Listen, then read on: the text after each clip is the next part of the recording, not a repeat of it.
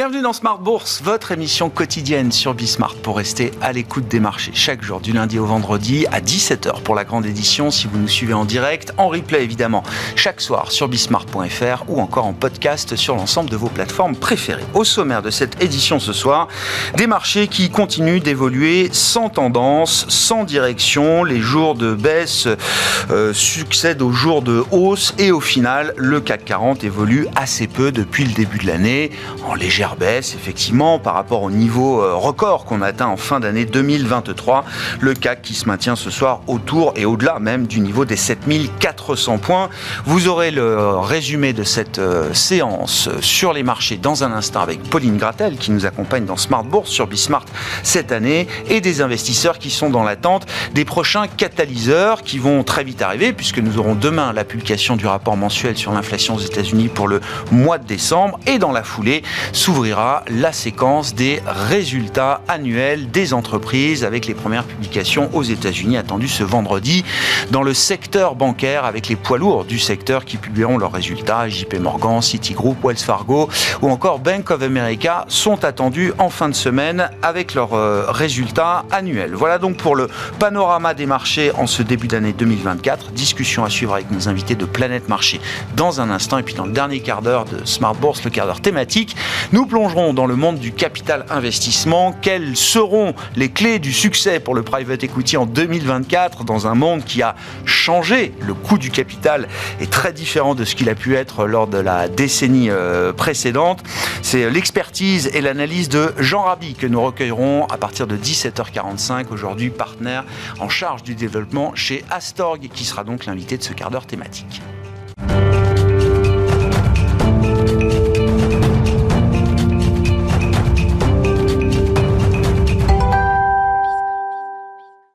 Mon ami, chaque soir en ouverture de Smart Bourse, les infos clés du jour sur les marchés avec Pauline Gratel. Bonjour à tous, aujourd'hui la bourse de Paris est sans réelle tendance, tout comme les autres marchés européens d'ailleurs, dans la perspective des très attendus chiffres de l'inflation aux États-Unis pour le mois de décembre, dont la sortie est prévue demain, c'est le gros enjeu de cette semaine. Autre info importante, aujourd'hui, le compte X de la SEC s'est fait pirater. Le hacker a annoncé l'approbation très attendue dans le monde des cryptos du fameux ETF Bitcoin Spot. Résultat, grosse agitation et envolée du Bitcoin au-dessus des 47 000 dollars avant de redescendre autour des 40 000 dollars à l'annonce de la compromission du compte de la SEC. Les montagnes russes regardaient. Le régulateur doit rendre son verdict aujourd'hui, dernier délai quant à son approbation ou à son veto sur le TF Bitcoin Spot. Depuis la fameuse annonce, le Bitcoin se remet tranquillement de ses émotions. La séance du jour est un petit peu moins animée en termes d'indicateurs économiques. Malgré tout, on note les chiffres de la production industrielle en France pour novembre qui augmentent de 0,5% après avoir baissé de 0,3% en octobre selon l'INSEE. Les valeurs maintenant, le leader européen de transport logistique de produits frais, Steph, est en hausse d'environ 3% après l'annonce de changements au sein de son COMEX. Le transporteur s'étend aussi en Europe du Nord. Direction Milan maintenant, où Campari, le groupe de vins et spiritueux, baisse d'environ 6% après avoir conclu deux placements privés pour 1,2 milliard d'euros pour financer l'acquisition de Courvoisier, le cognac français. Contrairement à hier, le roi des caravanes euh, Trigano recule aujourd'hui d'environ 3%. Pourtant, l'entreprise avait publié un chiffre d'affaires en hausse de presque 20% qui n'était pas passé inaperçu en bourse. Enfin, dans les fortes baisses du jour, on retient celle d'Air France KLM qui accuse presque 5% de repli au cours de cette séance. Comme je vous le disais en intro, demain les investisseurs prendront connaissance de l'inflation américaine en décembre. La fin de semaine sera également chargée du côté des résultats d'entreprise. On attend vendredi les publications de plusieurs banques américaines, JP Morgan, Wells Fargo et Citigroup. Pauline Gratel avec nous chaque soir dans Smart Bourse pour les infos clés du jour sur les marchés.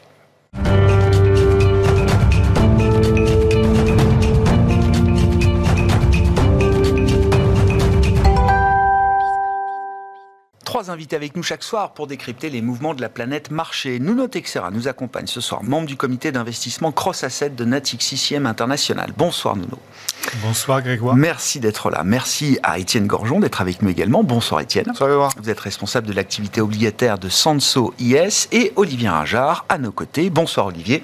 Bonsoir. Ravi de vous retrouver. Vous êtes directeur des investissements de Neuflis OBC. Petit tour de table, premier commentaire sur la situation des marchés euh, en ce début d'année 2024. Euh, Olivier, qu'on ne peut pas dissocier évidemment de ce qui s'est passé en fin d'année dernière et notamment de ce monstrueux rallye euh, de novembre jusqu'à euh, fin décembre, rallye généralisé, obligataire, action, qui marque une pause en ce début d'année 2024. On a le sentiment que le, driver de la baisse des taux, qui a été le moteur de ce, ce rallye de fin d'année, s'est un peu épuisé à ce stade peut-être. Effectivement, on est en train de digérer. Ça tombe bien après les fêtes euh, qu'on rentre dans cette période qui est justifiée par après une forte progression, comme vous le dites, hein, des actions hein, de l'ordre d'une quinzaine de pourcents, euh, de la sphère obligataire qui a rebondi entre, on va dire, 4 et 7, 4 et 7 donc un rebond très euh, puissant qui a été euh, motivé par euh, trois éléments. Premier élément, une inflation qui confirme sa décélération. C'était en particulier euh, euh, fin octobre. Deuxième élément, un pivot de la part de la Banque centrale américaine qui est, euh, est validé. hein. Et euh, troisième élément, des investisseurs qui considèrent que euh, dans cette perspective de, pivot euh, proche de la part de la Banque centrale américaine, on se retrouve dans un scénario ou, dans une perspective d'un scénario de risque qui se réduit considérablement, en particulier ce scénario de récession. On évacue ce scénario de récession et ça participe rebond que l'on a eu, qui était d'ailleurs un rebond un peu plus large euh, que celui qu'on avait eu euh, tout au long de l'année 2023, à savoir un rebond, on a observé un rebond des mid et small, on a Ouais. observé un rebond euh, de la value. Euh, donc c'était un, un- voilà, un, un rebond plus large que ce qu'on avait pu voir tout au long de l'année 2023 et qui confirme que les investisseurs étaient vraiment en train d'évacuer ce scénario de risque. Maintenant, lorsqu'on regarde euh, les niveaux de euh, valorisation, euh, lorsqu'on regarde que les perspectives de croissance bénéficiaire des entreprises pour l'année euh, 2024 sont assez positives, hein, on se demande si ce scénario de soft landing privilégié par le consensus va vraiment se réaliser. Euh, Quel est le risque principal pour vous attaché à ce scénario de soft landing américain? Alors, c'est une bonne question. Il faut remettre un peu en perspective euh, notre capacité à, euh, à prévoir ces perspectives. La difficulté à laquelle les économies sont confrontées, c'est qu'on a quand même une difficulté à lire le cycle économique et en particulier le cycle économique américain. Et l'année 2023 est une assez bonne démonstration de cela, puisqu'en 2023, la grande majorité des économistes anticipaient plutôt un scénario de euh, récession. Aujourd'hui, la grande majorité des économistes anticipent ce scénario de consensus et pour notre part, on anticipe, euh, de, de, De soft, landing. Et pour notre part, on anticipe également ce scénario de soft landing en considérant que, euh, effectivement, euh, dans un scénario où l'inflation recule, le pouvoir d'achat réel du consommateur se reconstitue, la Banque centrale américaine baisse ses taux et assouplit les conditions financières, il y a même des chances que ça se passe un peu mieux que cela. Pour autant, euh, pour autant, euh, on, peut, on ne peut toujours pas exclure ce scénario de, de- de- de- de risque de récession. Et je vous ferai une, une- une réponse euh, très ouverte. C'est je pense qu'aujourd'hui, en ce début d'année, tous les scénarios sont possibles et il faut conserver tous ces scénarios à l'esprit euh, dans la perspective d'une construction d'allocation d'actifs pour cette année 2024. C'était la petite formule du euh, chef économiste de Deutsche Bank. Il y en a eu plein des formules sur le soft landing. Tous les atterrissages commencent en douceur. Euh, effectivement, même les atterrissages durs commencent par la perception d'un atterrissage. Lui, sa formule sur le soft landing, c'est tous les signaux que vous avez décrits pointent vers un soft landing. Seule l'histoire nous dit qu'il y a quelque chose d'un peu chimérique dans l'idée du soft landing. Mais tous les signaux macro du moment poussent les économistes à, privilégier euh, aujourd'hui ce, scénario. Oui, oui, tout à fait. Nuno, ben, sur ces considérations, effectivement, l'aspect marché puis l'aspect macro, effectivement, euh, est-ce qu'on peut évacuer des scénarios de risque sur l'économie américaine, sur l'économie de la zone euro également? On peut en parler, euh, bien sûr. Et quels sont les, risques principaux qui sont attachés à ce consensus euh, assez fort autour d'un soft landing américain? Euh, je, partage, tout à fait euh, l'avis de mon confrère sur le fait qu'il faut raisonner par scénario, c'est-à-dire que on peut attribuer probablement une probabilité des deux tiers euh, sur le soft landing, une probabilité peut-être de 20% sur un scénario plus déprimé et peut-être pas une récession, mais enfin quelque chose, une récession technique éventuellement pendant, pendant deux ou trois trimestres. Et puis, euh, il y a également un scénario qui est possible, c'est un scénario de réaccélération euh, qui n'est pas écarté compte tenu de euh, la vigueur de, l'économie américaine. On n'a pas parlé encore de la Chine, mais c'est vrai qu'on pourrait, peut toujours imaginer une Chine qui, à un moment donné, remet l'accélérateur. Et puis, il ne faut pas oublier aussi que sur les matières premières, on est un peu dépendant d'un certain nombre de facteurs géopolitiques qui peuvent à un moment donné euh, euh, conduire à des, à des accélérations. Euh, ce qu'on a déjà derrière nous, c'est d'abord une normalisation des politiques monétaires. Ça, ça c'est quand même un acquis. donc ce fameux pivot, en tout cas la perspective d'une situation où il y aura plus de remontée de taux, même si on, on ignore la durée du fameux plateau. Euh, on a euh, du rendement euh, sur les obligations sans pour autant que les conditions financières soient trop dégradées. Donc ça, c'est quand même assez favorable parce que ça veut dire que d'abord, il y a quand même des, instruments pour restimuler l'économie en cas de nécessité. Ce n'était plus le cas quand on avait des taux extrêmement bas. Et les tendances sur l'inflation sont quand même favorables. Alors on sait bien que sur 2024, ça va être plus dur, on va rentrer dans le dur euh, pour réduire l'inflation sous-jacente. Euh, euh, et, donc, il ne faut pas s'attendre, je dirais, peut-être à, des changements de politique monétaire trop précoces. Nous, on n'achète pas le scénario mars 2024 pour une première baisse des taux ou avril, plutôt juin pour, pour la Fed et plutôt septembre pour, pour la BCE. alors après, sur le mouvement qui a, qui a été observé, c'est vrai qu'il y avait eu de l'exagération aussi à la hausse des taux euh, pour des raisons plutôt techniques. de positionnement. Euh, de hein. positionnement. Euh, d'émissions, etc. D'émissions. les, les fonds de risk parity aussi, qui probablement avaient dû réduire la voilure en, termes de sensi parce qu'il y avait beaucoup de vols sur les taux. Donc tout ça a contribué à une exagération qui a été effectivement peut-être surcorrigée sur les deux derniers mois de l'année. Donc là, on digère, effectivement. il se peut qu'on on aille retrouver des niveaux un peu plus élevés sur, sur les taux longs. Ça ne serait pas forcément euh, malsain. Finalement, les niveaux de début 2023, euh, hein, ça serait pas choquant autour de euh, effectivement de, 20 sur sur le 10 ans allemand, et puis et puis autour de peut-être 4,40 sur le, sur le 10 ans américain. voilà, donc on, on, est dans un scénario qui reste pour l'instant relativement favorable. Après, le soft landing, c'est quelque chose de très. Euh, c'est un jeu d'équilibrisme parce qu'il ne faut pas que ça ralentisse. chemin de crête, bien sûr. Voilà, tout à fait. Euh, on, espère quand même ces fameuses baisses, euh, baisses de taux, mais est-ce que les baisses de taux vont pas venir d'un scénario trop dégradé?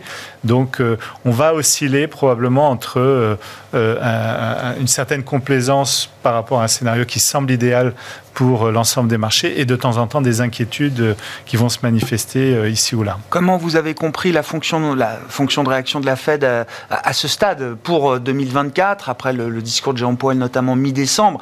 Est-ce que c'est plutôt une Fed euh, qui voudra rester euh, réactive et donc assurer effectivement un certain nombre de baisses de taux au cas où l'économie américaine se mettrait à ralentir beaucoup plus fortement que leur euh, scénario Ou est-ce que vous avez la, perception d'une Fed qui a envie d'être beaucoup plus proactive et qui pourrait se permettre d'ajuster justement sa politique monétaire, quand bien même l'économie ne serait pas en récession aux États-Unis? Me semble que ce serait un petit peu dangereux pour la Fed d'être trop euh, proactive. D'accord. Euh, alors le seul élément qui pourrait militer dans ce sens, ce serait des éléments politiques, c'est-à-dire euh, préférer euh, agir suffisamment tôt plutôt que se retrouver euh, proche de l'élection à devoir réduire la voilure un peu trop, un peu trop fort. mais sinon, il n'y a pas de, je dirais, de raison objective pour l'instant. les conditions financières ne sont pas extrêmement pénalisantes, c'est moins ah qu'on puisse dire. Bah, surtout après novembre et décembre, ah bah, c'est sûr. donc voilà.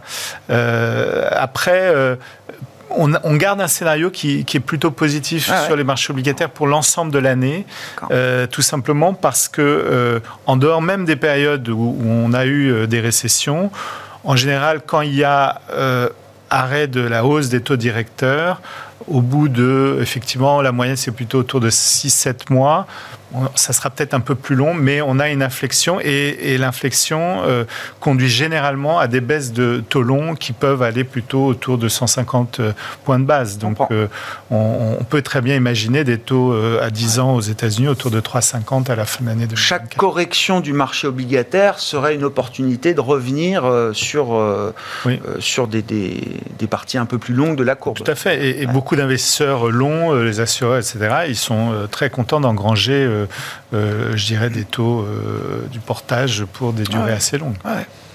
Étienne, votre lecture de la, situation, notamment de l'univers euh, obligataire hein, que, vous connaissez, que vous connaissez bien, est-ce que le driver de la baisse des taux est épuisé à ce stade Et qu'est-ce que le marché de taux anticipe bien aujourd'hui et qu'est-ce qu'il anticipe peut-être un peu moins bien?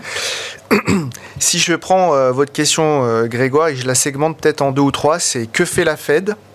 Que fait l'économie américaine? Soft landing, hard landing, no landing. Euh, si je les reprends un par un, la première chose que j'ai envie de dire, c'est que je, trouve que la Fed, sur les 6-7 derniers mois euh, de l'année, enfin ses membres ont été un peu taquins. C'est-à-dire qu'on était sur cette histoire de higher for longer, puis on s'est retrouvé assez brutalement euh, mis le 13 pour être précis, le 13 décembre, finalement sur higher for not so long.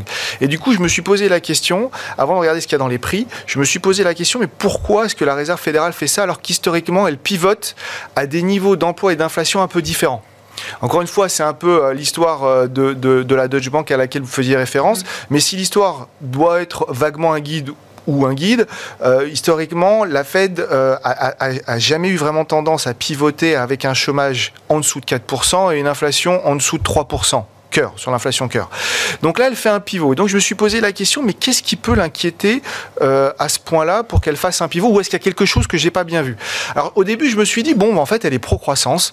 Euh, elle a envie que ça se passe bien, elle est pro-croissance, au risque de devenir Arthur Burns, qui est euh, le pire, si, si, on en lit l'académie, les, les, livres académiques sur l'économie américaine, le pire président de la Réserve fédérale, puisqu'il a laissé l'inflation devenir extrêmement ancrée dans les années 70. Il a relâché trop vite il a relâché trop la bataille contre l'inflation. Et cette critique, euh, au passage, et euh, puisqu'on, si on finit sur cette idée-là, est pas, est pas totalement impossible, puisqu'on est quand même dans un environnement où les salaires évoluent en fonction des données entre 4 et 5,5.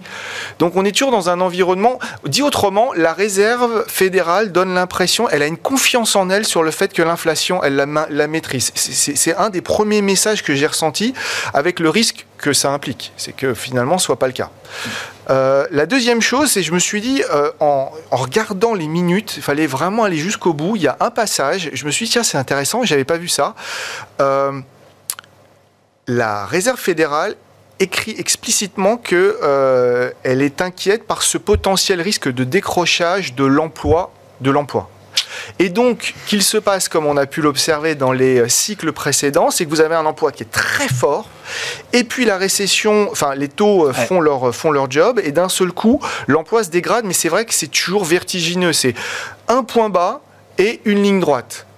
Et donc quelque chose de pas linéaire, quelque chose possible sur le marché, dans le marché du travail et la trajectoire de l'emploi américain. C'est une cassure dans la direction, ça baisse, ça baisse. C'est ce qui est, ce qui est en train de se produire. Hein. Au passage, on est au plus bas de, sur tous les chiffres. Et d'un seul coup, cassure très violente, le chômage remonte très vite à 4,5 et, euh, et plus. Et donc, je me dis que la Réserve fédérale est quand même un peu inquiète sur euh, bah, le, la hausse des taux, l'inversion de la courbe, le fait que les banques ont beaucoup moins d'appétit à prêter, le fait que certains indicateurs sont pas très, euh, pas très bons. Donc elle prend ce risque, en, fait elle est très confiante sur sa capacité à maîtriser l'inflation, elle prend le risque de se tromper et, que M. Powell devienne M. Burns. On verra. Euh, le second point, c'est l'économie américaine. Je trouve que l'économie américaine euh, n'a jamais été aussi compliquée à lire. Alors on peut super simplifier, mais je trouve qu'elle est effectivement très compliquée à lire. J'ai regardé euh, juste les chiffres de vendredi. On regarde, on regarde l'étude sur les payrolls. Donc l'emploi, l'emploi, le, rapport sur l'emploi américain, c'est une enquête. C'est une enquête, elle est plutôt très forte. Vous regardez la même enquête euh, auprès des ménages, auprès des catastrophiques. Donc en fait, vous avez deux enquêtes qui disent des choses absolument. Euh, les ménages disent, de notre point de vue, on il y a eu 700 000 destructions d'emplois au mois de décembre aux États-Unis. Après, vous L'enquête auprès des entreprises dit il y a eu plus de 200 000 créations. Alors après, vous dites c'est pas grave, il y a plein d'autres données, on va essayer de réconcilier les choses. Mais non, vous y arrivez toujours pas.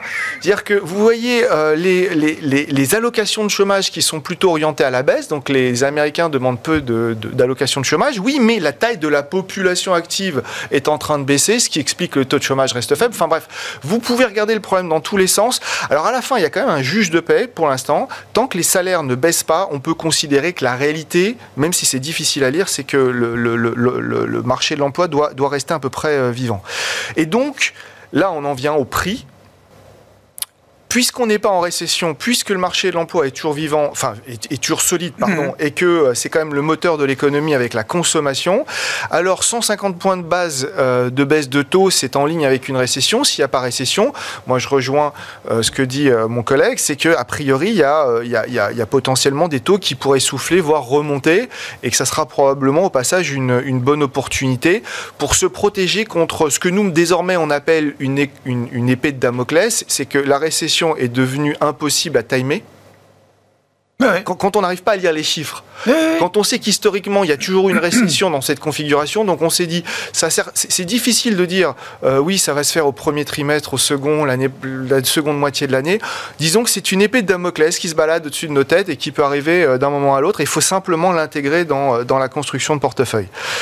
après, dans les prix, quand je regarde les choses un peu plus largement, je ne sais pas si c'était la fin de la, votre question, il y a des choses qui deviennent assez intéressantes. C'est que les taux, on les trouve un peu tendus puisqu'il n'y a, pas de, a pas de récession, donc qui ne sont pas censés avoir baissé autant. Donc tant qu'il n'y a pas de récession ou de, décélération marquée, probablement que le marché des taux devrait souffler. Sur le crédit aux États-Unis, c'est assez spectaculaire. Je n'avais pas vu ça moi depuis très longtemps. C'est que vous regardez la prime de risque, elle intègre un taux de défaut qui est désormais inférieur au taux de défaut officiel. Et le taux de défaut, euh, alors officiel, c'est calculé par les agences de rating. Donc, ouais, faire simple, vous avez, euh, vous avez un taux de défaut qui est euh, observé, qui est autour de 5, et vous avez le marché qui anticipe 3,7. Donc vous n'avez aucun coussin de protection. Et moi je trouve qu'on est un peu dans cette configuration sur quasiment toutes les classes d'actifs. Il n'y a pas beaucoup de coussins de protection. On est pressé pour la perfection. Voilà, on est, pressé pour plein de bonnes nouvelles. Ouais. Bon, vous commentez. après, il y a l'Europe. Euh, oui, bah, si, ouais, je voulais bien qu'on en dise un mot quand même. On ne peut pas ne pas parler de, de l'Europe. Euh, bon, euh, l'économie américaine, le marché américain reste directeur, bien sûr, mais comment vous voyez l'Europe positionnée par rapport à, à ça? Et là aussi, Olivier, quels sont les risques macro? Alors, j'allais dire le scénario consensuel en Europe assez facilement, c'est celui de la médiocrité continue, persistante. Non, mais Mort de. Je le dis, bah oui, je le dis sans que ce soit forcément un défaut. Hein. La médiocrité, parfois, ça se permet aussi de traverser des, des périodes euh, avec moins dà peut-être que d'autres économies. Euh, mais voilà, ça fait un an qu'il n'y a plus de croissance en Europe, il n'y a pas de raison qu'il y ait une explosion de la croissance devant nous. Par rapport à cette idée-là, quels sont les risques attachés au scénario euh, européen? Je pense que sur l'économie européenne également, on a un peu de difficulté à lire ce qui se passe vraiment sur le, dans le système économique européen parce que d'abord, on a une forme de déconnexion entre ce que vous donnent les niveaux d'enquête auprès des agents économiques, en particulier entreprises, ménages, et ce qu'est la croissance réelle. Euh, lorsque vous regardez les niveaux d'enquête euh, auprès des entreprises et des ménages, on est plutôt sur des niveaux qui indiquent une récession assez, euh, assez, sévère en, zone euro, ce qui n'est pas le cas. Mm. deuxième élément, malgré ce ralentissement assez, assez sensible de l'économie européenne qui est aujourd'hui en stagnation, récession, on a un taux de chômage qui bouge pas beaucoup. Même si, quand vous regardez dans certains pays, vous avez le taux de chômage qui est plutôt en train de, de remonter, et dans d'autres, vous avez un taux de chômage qui continue de baisser euh, légèrement. Donc on a une disparité bien connue mmh. au sein de la zone euro, mais qui persiste et qui euh, rend euh, la lecture complexe de la situation cyclique européenne. Et puis le troisième élément, c'est inflation Banque centrale européenne. Et sur l'inflation, on voit que cette inflation elle décélère, euh, bien sûr, mais elle décélère peut-être pas aussi rapidement que le souhaiterait la Banque Centrale Européenne, d'où une Banque Centrale Européenne qui, euh, pour l'instant, euh, se concentre sur la perspective de maintenir son taux directeur là où il est et de s'assurer qu'il n'y a pas ce fameux effet de second tour qui toucherait en particulier euh, les salaires. Donc par rapport à cela, le risque principal, il est plutôt baissier, euh, selon nous. Si on devait considérer un scénario à la hausse ou un scénario à la, à la baisse, le, scénario de risque pour la zone euro, c'est un scénario baissier où la Banque Centrale Européenne maintient trop longtemps des conditions financières trop restrictives et qui qui fait basculer la zone euro dans un, dans un, dans, dans un scénario de récession euh, plus, euh, plus, plus endogène, plus marqué. Plus marqué, avec, euh, pourquoi pas, de nouveau, des, des, tensions financières en zone euro.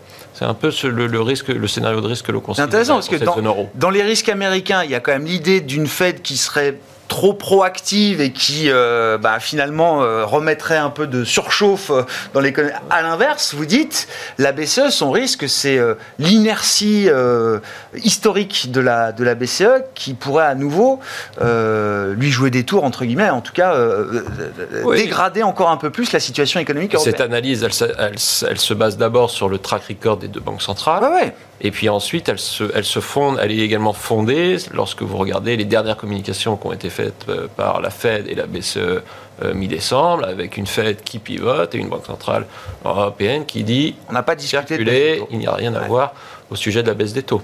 Donc c'est la raison pour laquelle le scénario de risque pour cette zone euro, c'est celui euh, d'un basculement dans une récession un peu plus dure.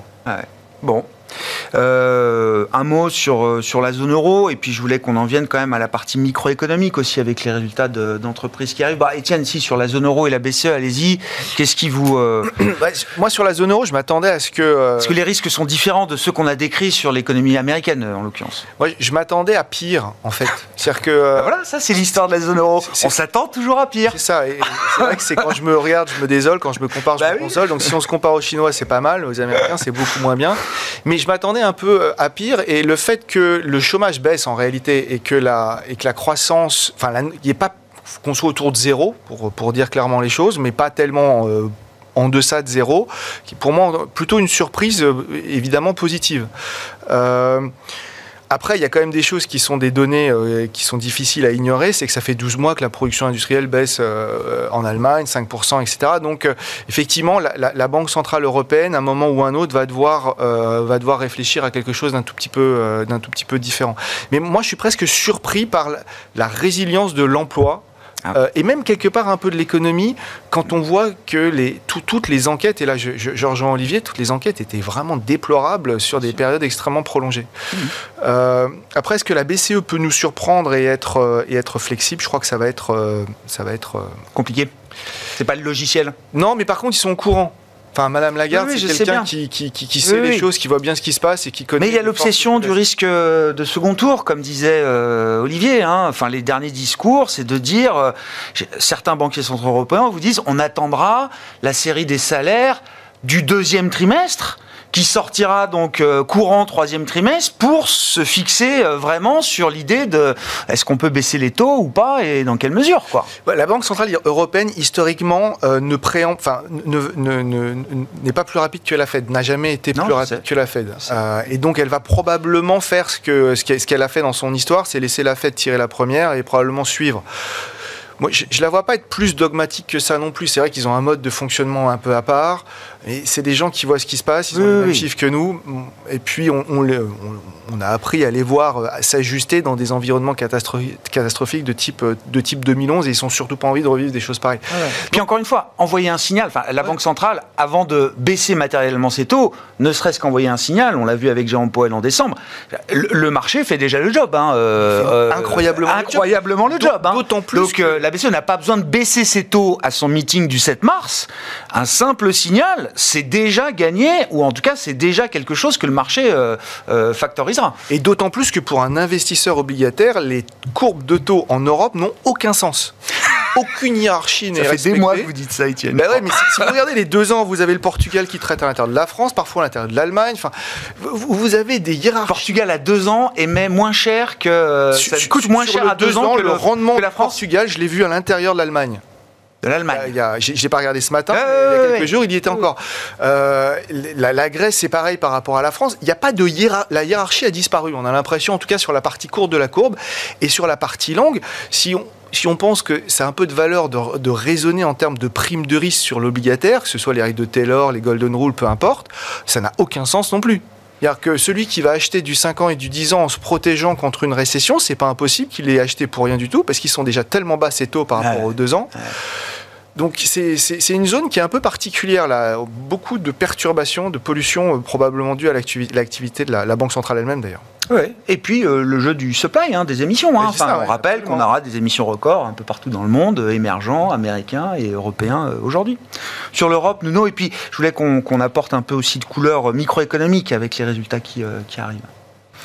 Oui, alors sur l'Europe, on a quand même euh, eu un phénomène euh, qui explique peut-être un petit peu euh, ce, resserrement des primes de risque. je suis portugais, alors je me réjouis que le Portugal. Mais on se réjouit tous que les périphériques se portent beaucoup mieux qu'il y a 10 ans. Les, trajectoires de, dette sont, sont, meilleures que dans les pays développés. L'Allemagne a été le, le, pire élève. Évidemment, elle partait d'une situation très saine, mais elle a été un mauvais élève en 2023. Je vois aussi le taux de chômage au Portugal qui converge pour la première fois depuis très longtemps avec le taux de chômage en zone euro. Mm. Là aussi, hein, c'est des indicateurs euh, lourds. Voilà, donc on a, on a une situation en, Europe. Nous, on pense qu'on devrait avoir une très légère accélération de la croissance en 2024 en zone euro. Sur quelle base? euh, Sur la base, euh, bah, finalement, de, euh, de conditions financières qui restent assez favorables, des, euh, des taux réels qui sont aussi plus euh, favorables qu'aux États-Unis, et puis peut-être une industrie allemande qui va progressivement quand même s'adapter à une nouvelle situation, des prix de l'énergie qui restent quand même à peu près sous contrôle. On n'a pas d'inquiétude comme on en avait l'hiver précédent. donc on, on, a, on a plutôt le sentiment que le pire est passé. Euh, mais c'est vrai que c'est conditionné à euh, euh, la fonction de réaction de, la BCE. Mm. On voit quand même que sur le, quantitative tightening, ils sont assez dogmatiques, hein, ah donc contrairement à, la Fed qui, est, qui, est, qui, est, plus souple. donc on verra, on verra, mais on, est plutôt légèrement plus, plus optimiste. On pense aussi que la, Banque d'Angleterre va sans doute ah. tirer avant la BCE, entre la ah. Fed et, et, la BCE. Euh, compte tenu de, la situation de l'économie euh, britannique qui est quand même pas euh, intéressant. Hein. Au-delà du facteur monétaire et de la politique monétaire en zone euro, vous dites il y a quand même des ingrédients. salaire réel positif aussi, des stocks d'épargne considérables dans des pays clés comme la France et l'Allemagne. On l'a pas dépensé jusqu'à présent, je ne sais pas pourquoi on la dépensera demain, mais ils, sont quand même là, ces stocks d'épargne. Psychologiquement, ça, à un moment, ça peut aider aussi. À... Sur la partie micro, du coup, ben, gardez la parole, euh, Nuno. Alors, les, résultats sont encore devant nous, effectivement, mais euh, euh, quelle couleur est-ce que vous attendez de cette séquence de, période de, publication de, résultats Ma question étant, on a beaucoup parlé de la profit-led inflation, l'inflation générée par des profits ou des marges qui ont été tirées au-delà des, standards historiques, dans certains secteurs, dans certaines entreprises. Est-ce que ce phénomène est en train de se renverser et est-ce qu'on va le voir déjà dans les résultats qui vont être publiés ou dans les guidances, les perspectives qui seront offertes par les entreprises? L'instant, on va avoir des, résultats sur la fin de l'année qui risquent d'être encore euh, euh, corrects, mais je pense que les, euh, effectivement, les guidance risquent d'être un petit peu plus prudentes parce que bah, l'effet d'inflation va se va disparaître. On a aussi un, un, euro qui commence à, je dirais, à être un tout petit peu plus euh, plus solide, donc euh, un effet de change peut-être un peu moins euh, un peu moins favorable. et puis bon, il y a, y a des, des, secteurs, le, secteur financier qui est encore un, un, secteur qui qui se porte plutôt plutôt bien, qui a largement surperformé. par, son, par l'amélioration de sa rentabilité, mmh. il nous semble que ça devrait quand même s'essouffler un petit peu, surtout si on reste dans une courbe des taux inversée, ce qui est quand même moins euh, favorable que lorsqu'on a de la pente. Et là-dessus, je rejoins mon, collègue. C'est vrai qu'on a, on a une situation qui est pas qui est pas très saine. On devrait avoir progressivement de, de, repentification. De, la repentification. Et pour l'instant, euh, on en est encore un petit peu loin. Ah, c'était l'histoire de l'été dernier, en fait. Hein, c'est ça. Puis ça s'est arrêté, ça a été stoppé net. Donc on, on aime bien les secteurs type service aux collectivités qui, eux, devraient quand même bénéficier de, de d'un environnement qui reste euh, assez euh, prévisible pour, pour ce type de secteur et puis surtout de coûts de, de financement qui devraient se, se modérer un peu. Ouais. Sur la partie résultat, micro, euh, Olivier, qu'est-ce que vous attendez de cette, euh, cette séquence? Est-ce qu'on va voir effectivement la fin de l'illusion euh, nominale hein, dans les, marges des, entreprises? Et, quels sont les, secteurs qui, doivent attirer le plus d'attention, soit pour de bonnes raisons, soit pour de, mauvaises raisons? Ou est-ce qu'il y a des, décalages ou des asymétries importantes, selon vous, entre bah, la valorisation d'une entreprise et ce qu'on peut attendre d'elle en termes de, de bénéfices pour 2024 sur les résultats du, quatrième trimestre, on n'est pas particulièrement inquiet. On pense qu'il y avait encore, en particulier du côté des États-Unis, un momentum de croissance nominale qui était, euh, qui était bon et donc qui doit soutenir encore la croissance, euh, la croissance des revenus et euh, la croissance des résultats.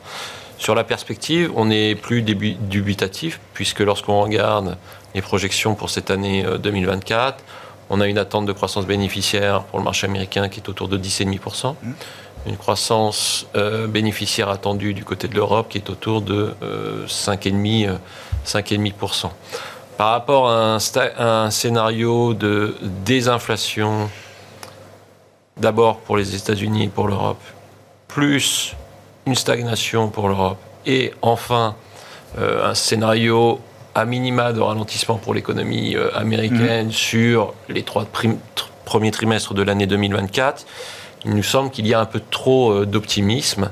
Et on est d'ailleurs en train d'observer, en particulier en Europe, une détérioration assez nette du momentum euh, microéconomique, au sens où on a plus de révisions à la baisse de la ah. part des analystes ah. que de révisions euh, à la hausse. Et c'est assez marqué, ça s'est accéléré à partir du mois de décembre.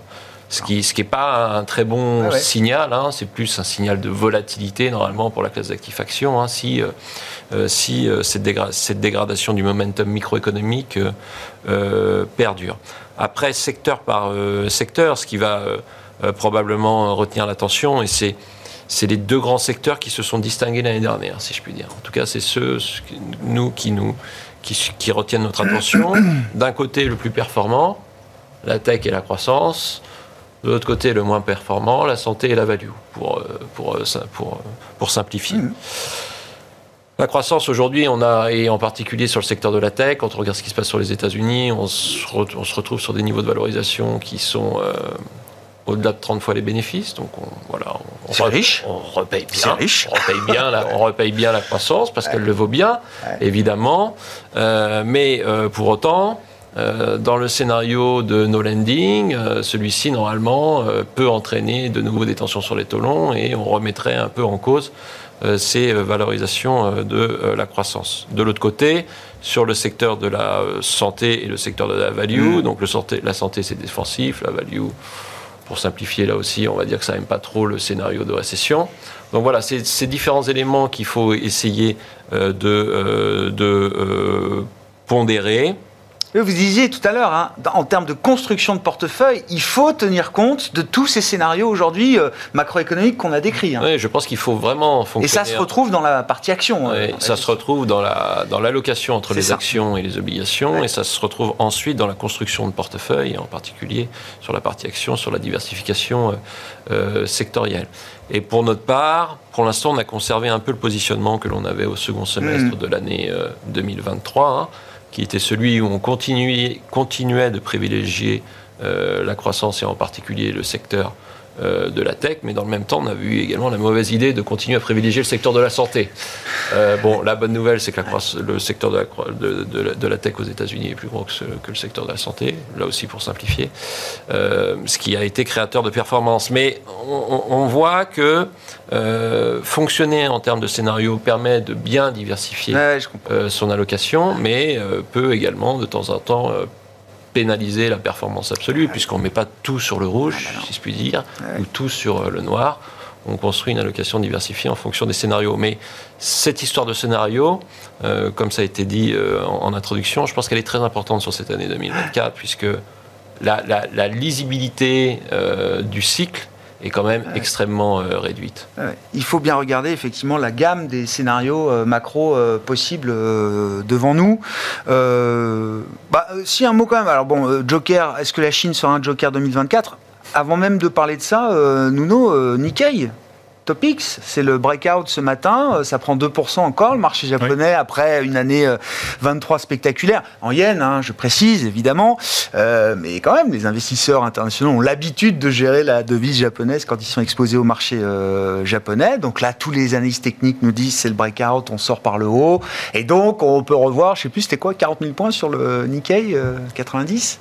On n'y est pas, hein, là, c'est on est sur les niveaux de l'année 90, mais la chute a été tellement brutale qu'on est encore un peu loin du sommet historique de la bulle des actions euh, japonaises. Mais quand même, c'est un marché que tout le monde regarde aujourd'hui. Et c'est un marché sur lequel on est surpondéré, effectivement.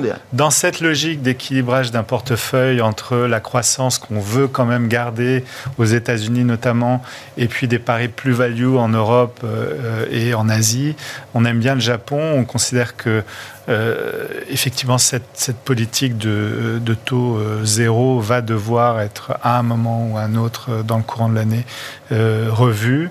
Euh, ça a été plus ou moins évoqué déjà par le, euh, le patron de la Banque centrale japonaise, euh, même si voilà, ils attendent encore des, des, signaux un peu plus. Ils ne sont pas pressés, hein Non, ils ne sont, pas très pressés. mais mais on, on, voit que les, les, les entreprises d'abord ont beaucoup de cash. Euh, elles commencent à faire beaucoup plus de, de rachats d'actions. Euh, elles sont aussi une manière d'acheter finalement de la tech. Il y a, il y a pas mal d'entreprises dans la tech qui sont intéressantes au mmh. Japon euh, et qui ne se payent pas au même euh, multiple qu'ailleurs. Euh, donc c'est un marché qu'on qu aime bien. Euh, pour la Chine, il nous semble qu'on est, on est toujours en déflation. Donc tant qu'on est encore en déflation, ça nous semble un petit peu difficile, sauf annonce effectivement ouais. d'un plan de relance massif qu'on semble pas pour l'instant voir pointer son, le bout de son nez. Euh, et notamment euh, le secteur immobilier. Alors, ça s'est stabilisé dans les villes un peu tier 1, les villes les plus grandes, au niveau des prix, euh, mais le marasme continue ah ouais, par ailleurs. Et ouais. il y a quand même pas mal de, de, de, facteurs négatifs encore en Chine pour, pour envisager un retour, et ça a très mal démarré d'ailleurs depuis le début de l'année. Ah bah c'est oui, enfin dans la oui, si il y a eu un petit sursaut des actions émergentes et chinoises peut-être en fin d'année dernière, mais oui, tout ça s'est évaporé. Les, les, actions chinoises sont euh, vont de plus bas en plus bas chaque chaque jour depuis le début de l'année, hein, de ce point de vue-là. Un mot pour finir du, du ouais, crédit, et, crédit et taux. Sur le crédit, vous disiez tout à l'heure, on a eu quand même un phénomène de, de, de resserrement des spreads très fort aux États-Unis. Enfin, les opportunités sur le crédit, elles sont déjà euh, passées, elles sont déjà derrière nous. Euh... Il y, y, a plein de choses à faire. Le marché des taux et du crédit, euh, je trouve que c'est extrêmement riche parce que incroyablement divers. Par contre, on change. Je pense qu'il faut changer de façon de gérer. C'est-à-dire que l'année 2023 pour pour de ce que j'ai pu voir, c'était vraiment l'année de l'obligataire où les clients cherchaient à, euh, à, à loquer, à, à, avoir du rendement dans, dans, mmh. pour, pour, leur portefeuille. Donc on essayait de, de, de, de gagner du 5, 6,5 euh, plutôt sur des allocations à yield. Donc ça, ça a très bien marché. Maintenant que les primes de risque sont plus, euh, sont plus compressées, je pense qu'il faut repasser au mode tactique euh, bah, si, les, si les taux sont chers parce qu'il y a une exagération de marché, bon, il bah, faut être un petit peu short. Par exemple, c'est des choses qu'on fait Plus d'agilité, plus de flexibilité. Plus, on est moins dans la logique de portage. On, est, loin dans, on est moins dans le portage qu'on essaye de loquer euh, ah ouais. parce que c'était vraiment euh, extrêmement intéressant. Il y a des, par contre, il y, a des, il y a des arbitrages à vraiment saisir qu'on trouve intéressants. Encore une fois, hein, s'il n'y a pas de récession et que les taux ont, ont beaucoup trop corrigé, bon, bah, à la baisse, ah ouais. taux, ah ouais. simplement, on peut les shorter. Sur le crédit, bah, au lieu d'acheter du simple B qui a, qui a donc des boîtes un peu péchues en termes de, levier, euh, ben, on trouve des belles boîtes euh, entre 3B et WB, du Mobilux, du Conforama, But. On peut trouver, il y a des financières aussi qui sont euh, devenues pour, pour des détenteurs de dettes obligataires, c'est un peu des coffres forts désormais avec leurs fonds propres. Et donc on prend des risques relativement mesurés. Vous voyez, sur des donc c'est vraiment tactique. L'idée c'est d'être probablement un peu moins risqué euh, que, que l'année dernière, c'est d'être beaucoup plus flexible, c'est de regarder les valorisations. Et nous ce qu'on aime bien faire en ce moment, c'est euh, du crédit plutôt court, sur du 1 an, 1 an et demi, sur du, des, des bonnes signatures, on arrive à faire autour de 5, 5, 20 On trouve que c'est raisonnable. euh, on trouve que c'est raisonnable pour, pour nos clients. On est un peu défensif sur les taux en attendant que ça respire un petit peu.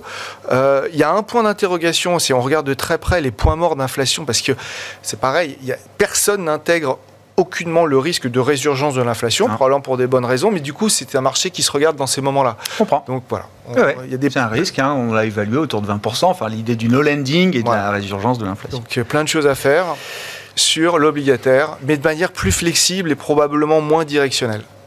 Merci beaucoup, messieurs. Merci d'avoir été les invités de Planète Marché euh, ce soir. En ce début d'année 2024, Étienne Gorgeon était avec nous, responsable de l'activité obligataire de Sanso IS, Olivier Ringard, directeur des investissements de Neuflis OBC et Nuno Texera, membre du comité d'investissement Cross Asset de Natixis IM International.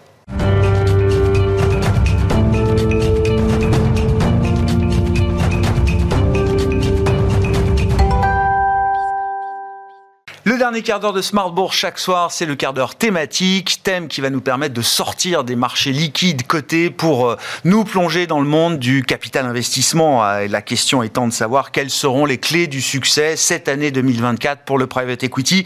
Et c'est Jean Rabi qui est à mes côtés pour ce dernier quart d'heure de Smart Bourse ce soir. Jean Rabi, bonsoir. Bonsoir. Vous êtes partenaire en charge du développement d'Astorg, qui est une société de private equity, de capital investissement, qui a plus d'une vingtaine, 25 ans même peut-être euh, d'existence euh, au- Vous avez une connaissance profonde de l'industrie financière, je le dis rapidement. euh, Jean, vous avez été associé chez Goldman Sachs pendant euh, plus de 15 ans, je crois. Vous avez dirigé le bureau français, notamment euh, pendant plusieurs années chez, Goldman. Vous avez été évidemment connu en tant que directeur général de Natixis IM avant d'embrasser l'aventure Astorg depuis, depuis quelques temps maintenant.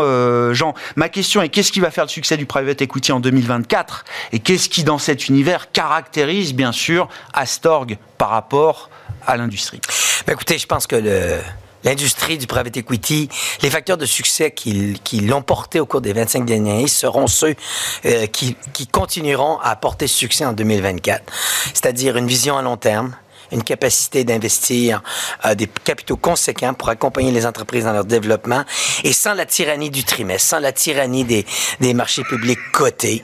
Et je parle par, euh, par, expérience, parce que j'ai En été moi-même bien directeur sûr. financier d'un Oui, oui, grand groupe coté. coté dans les télécoms, je le cite. Oui. Euh, donc, et, et à l'intérieur de cela, ben, Astorg euh, souhaite évidemment continuer à, dévelop- à- à poursuivre son développement en se fondant sur ses propres facteurs de succès qui ont été une stratégie d'investissement très spécifique qu'on exécute de manière très disciplinée. Et là, je pense que ça, c'est important. Ça, c'est un vrai facteur de succès.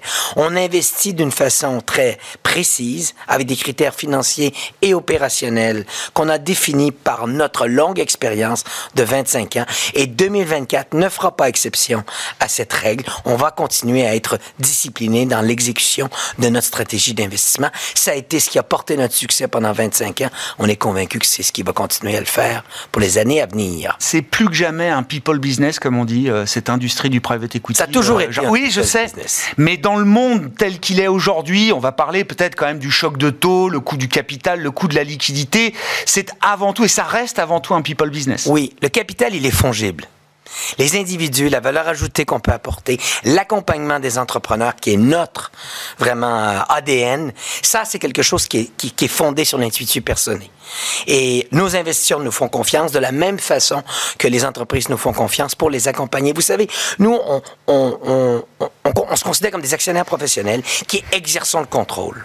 On ne se considère pas comme des managers et on garde notre rôle, mais on accompagne les sociétés et les équipes de management dans le développement de leur, leur, leur, euh, leur entreprise. On définit avec eux quelques grandes orientations stratégiques à moyen terme et on s'y tient. Et on mesure le progrès. Et c'est ça notre rôle, exercer le contrôle. Et de cette façon-là, on amène les sociétés à faire en 5 ans, ce qu'elle aurait peut-être fait par elle-même, mais plutôt en 10 ou 15 ans. Et donc, on accélère le développement. C'est ce que nous faisons et c'est, et c'est vraiment notre expertise intuitive personnelle. si l'ADN n'a pas changé, si la discipline euh, euh, financière et de conduite des investissements, qui est euh, celle d'Astorg, est toujours là, qu'est-ce qui a changé dans l'environnement? Je parle bien sûr des taux, du coût du capital, du coût de la liquidité. Qu'est-ce que ça change quand on a un ADN comme celui euh, d'Astorg? Est-ce que ça veut dire que les choses vont moins vite, que les deals sont plus plus compliqué à trouver? Vous êtes en phase d'investissement, je crois, pour un, nouveau, euh, un de vos nouveaux millésimes en ce moment, euh, Jean.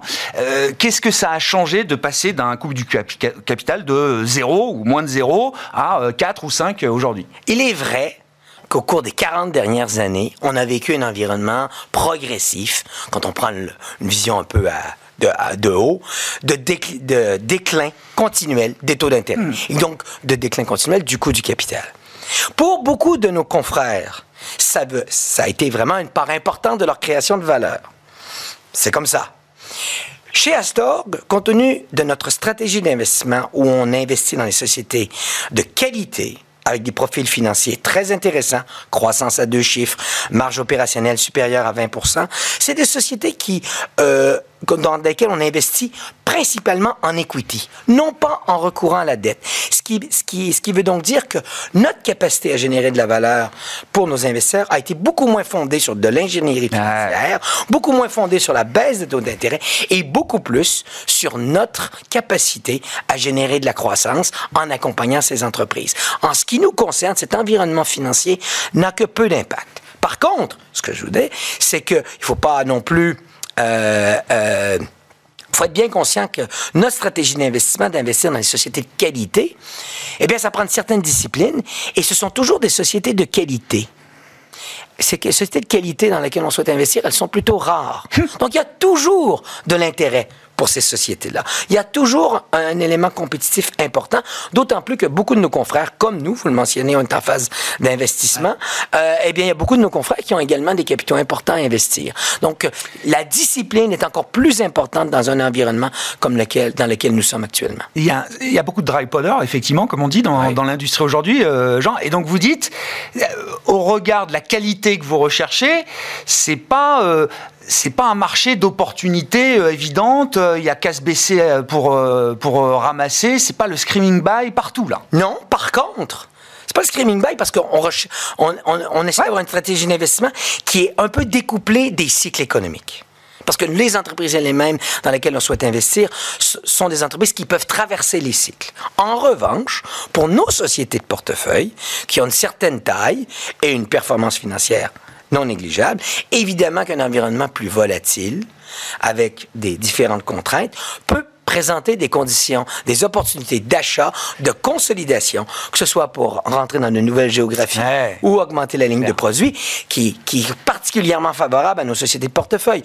En 2023, nos sociétés de portefeuille ont réalisé quelques dizaines d'acquisitions à des multiples qu'on pourrait considérer comme attractif, évidemment, qu'on considère toujours nous-mêmes comme raisonnable, compte tenu du profil de l'entreprise, et qui sont créateurs de valeur, puisque ça contribue à transformer les entreprises dans lesquelles nous sommes en plateformes qui deviennent, à terme, quand on, le, quand on les cédera, des actifs de premier plan pour les acteurs stratégiques. C'est ça notre stratégie. Mais c'est un moment de build-up, c'est un moment de consolidation clair, intéressant euh, Clairement, aujourd'hui. build-up. Et on, a, on le démontre par notre portefeuille actuel, on a fait beaucoup d'acquisitions récemment. Concrètement, il y a des, des grandes thématiques euh, qui vous intéressent plus que d'autres chez Astor Vous êtes agnostique par rapport aux thématiques Non, non, non, Il y a des secteurs privilégiés pour vous? On est tous sauf opportunistes. On a une stratégie d'investissement très définie. On investit dans, des entreprises qui servent d'autres entreprises, que ce soit par des produits ou des services, qui sont leaders sur leur marché et qui soit sont ou ont la capacité de devenir global. C'est ça notre mantra. Et à, on décline ça dans quatre secteurs. Je vais vous nommer les secteurs, vous allez me dire c'est trois quarts de l'économie. C'est vrai. Santé, technologie, industrie, services. Je vous ai décrit trois quarts de l'économie. En revanche, à l'intérieur de chacun de ces secteurs, on a des, des segments très privilégiés d'investissement. Par exemple, dans la santé, on a les services aux grands groupes pharmaceutiques. En, en, ce qui concerne la technologie, plus les logiciels pour les institutions financières. Dans l'industrie, tout ce qui est composants ou ingrédients critiques. Donc, on est très dans chaque chacun de nos segments, on dirait, je dirais qu'on couvre entre 10 et 15 de, la part de, segment, de, la part de l'univers de segments dans, dans l'économie. Très clair. Euh, se pose également la question des exits des sorties pour mhm. euh, l'industrie. Euh, Jean, j'avais été marqué par une interview d'un de vos confrères et concurrents, c'est le patron d'Equity euh, Capital dans le mhm. Financial Times en fin d'année dernière. Sur la question des sorties, ben, il fait un constat presque structurel vis-à-vis de la bourse, en disant que le marché boursier est devenu dysfonctionnel et que c'est plus plus une option de sortie évidente aujourd'hui pour euh, des GP, pour des professionnels, euh, des actionnaires professionnels comme, euh, comme sont ceux du, private equity, Jean. Est-ce que c'est un constat que vous dressez et comment vous réfléchissez à la question des exits? Euh, alors il y a un agenda, il y a des calendriers pour ça, euh, effectivement, mais est-ce qu'il y a une question structurelle qui se pose sur les exits du private equity euh, aujourd'hui? Écoutez, il est vrai qu'il y a énormément de sociétés en portefeuille aujourd'hui et l'industrie du private equity est fondée sur une rotation du capital. Ça, c'est clair, indéniable. En ce qui nous concerne, notre historique a toujours été de privilégier des monétisations, de novation du capital des entreprises dans lesquelles nous avons investi, soit par une, des cessions à des acteurs stratégiques, en majorité, ou en minorité à d'autres acteurs du capital d'investissement comme nous. Nous n'avons jamais fait de, de sortie boursière. De sortie boursière. Ça ne veut pas dire qu'on n'en fera pas. Et je comprends ce que... Ce que ça n'a jamais été l'option la plus intéressante non. dans le cas des sorties menées par Astor Non, non, parce que vous avez, y, il y a un élément et un LA fondamental qui est une fois que la société est cotée, votre capacité, vous, en tant ah qu'actionnaire, de, de gérer votre monétisation, ah elle est fonction de, de, de facteurs que vous ne maîtrisez absolument pas. Et, et j'en parle encore là, j'en parle en connaissance de cause. J'ai été directeur financier d'un grand groupe coté. Cela ne veut pas nécessairement dire que euh, la bourse ne peut pas être une sortie intéressante pour certaines de nos sociétés à terme. Moi, je note quand même un constat, et ça, c'est lié aussi à une thématique différente, mais qui est associée, que quand vous regardez le nombre de sociétés cotées aujourd'hui dans le monde, c'est la moitié de ce que c'était il y a 15 ah, ans. Ah, ben oui, une attrition de la cote spectaculaire, bien sûr. Ce qui, ce qui explique aussi pourquoi le régulateur a souhaité encourager les investisseurs privés à se tourner vers les marchés privés, puisque ceux-ci sont devenus pour toutes sortes de raisons qui mériteraient une émission entière, euh, sont devenus le, le marché privilégié pour les sociétés qui portent notamment des projets d'innovation. C'est terrible. Hein Moi, je parle à des small capers, des gérants de small cap euh, cotés tous les jours ou toutes les semaines. Je, vois bien le, le, le, dialogue impossible entre le monde du private equity et, et, et des gérants de small cap euh, boursières. Parce que le private equity me dit, bah, les pépites, aujourd'hui, elles sont plus en bourse, elles sont chez nous. Et pour euh, les gérants euh, small cap, voir l'attrition de la cote, effectivement, euh, qu'ils l'observent aujourd'hui, c'est très, très dur. C'est très, très difficile d'attirer l'attention ouais. d'un small cap. Et moi... Il n'y a plus de couverture, il n'y a, plus de... de couverture. On a on a, on assisté à une, vraiment une, une barbellisation des marchés cotés. Et, et, on le voit dans la performance boursière. Vous avez toutes les grandes sociétés de technologie qui tirent les indices vers le haut. On peut donc se dire que les indices boursiers sont dans des, des, des niveaux très élevés. La réalité, c'est qu'à l'intérieur de ces grands agrégats, il y a deux, il y a, 80% de la cote. Il y a deux mondes. il y a deux mondes. Je voulais pas trop vous ramener sur le marché boursier. Euh, genre, je voulais que euh, dire un mot aussi de. Ça reste quand même une de mes amours. Ah bah non, mais je voulais qu'on euh, dise un mot. Bah tiens, c'est pas, si loin de la bourse que ça. Euh, ce grand push du private equity vers le retail, le phénomène de retailisation, de démocratisation, d'ouverture de ces stratégies non cotées à l'épargnant particulier. Alors, il y a différentes euh, gammes, j'allais dire, chez l'épargnant particulier. Comment Astorg se positionne par rapport à ça? Est-ce que vos investisseurs historiques traditionnels, vos LPs traditionnels vous suffisent aujourd'hui? Ou est-ce que vous avez de l'intérêt pour une nouvelle gamme de clientèle qui apporterait son épargne et sa liquidité à vos stratégies Ben écoutez, euh, on n'est pas euh, réfractaire à ce mouvement, bien au contraire. Je pense que le régulateur a aussi évolué beaucoup. Parce qu'il y a quelques années, le régulateur ne souhaitait pas que les investisseurs privés rentrent dans les marchés alternatifs. Pour des raisons notamment liées à la liquidité ou la non-liquidité et donc l'engagement à long terme. Je pense qu'aujourd'hui, le régulateur a évolué pour la, la raison qu'on qu évoquait. Ouais. Deuxièmement, je pense qu'il y a aussi un phénomène conjoncturel conjoncturel qui a été la recherche de rendement dans un environnement où est-ce que euh, les notamment tout ce qui est tout ce qui est stratégie liée au taux a, a évidemment considérablement réduit sa participation, sa part des rendements euh, au cours des ouais. 15 dernières années avec la baisse des taux d'intérêt. Ça a changé de façon très radicale en dedans de 12 à 18 mois, mais je pense que ça n'empêche pas que structurellement, ce phénomène va demeurer parce qu'aujourd'hui, on a des outils de construction de portefeuille qui savent faire la part des choses et qui qui sont capables d'intégrer dans un portefeuille plus large, évidemment, une part d'actifs alternatifs, certes avec des contraintes de liquidité, mais qui sont très diversifiantes par leur rendement et euh, leur capacité de générer de la vraie valeur à long terme. Et moi, je pense que ça, c'est un phénomène qui va demeurer. Ouais, on l'épouse dans la mesure où on a fait un partenariat notamment avec Cristal, le groupe Cristal, qui est un, un des grands réseaux de conseillers en gestion de patrimoine et qui euh, a créé un fonds, un véhicule d'investissement qui est ouvert aux particuliers pour investir euh, dans euh, le- les, les- les fonds Astorg. Et donc, on, à quelque part, oui, on contribue Ben à oui. cette- ce phénomène Vous de démocratisation. bien mais sûr. je pense que c'est le reflet. C'est le sens de l'histoire. C'est c'est le sens de l'histoire, puis c'est aussi être à l'écoute de ce que le régulateur nous demande comme acteur dans les marchés financiers. Merci beaucoup Jean Rabi d'être venu nous voir pour évoquer le private equity et Astorg en particulier. Vous êtes partenaire en charge du développement d'Astorg aujourd'hui. Jean Rabi qui était l'invité de ce quart d'heure thématique de Smart Bourse ce soir. Merci.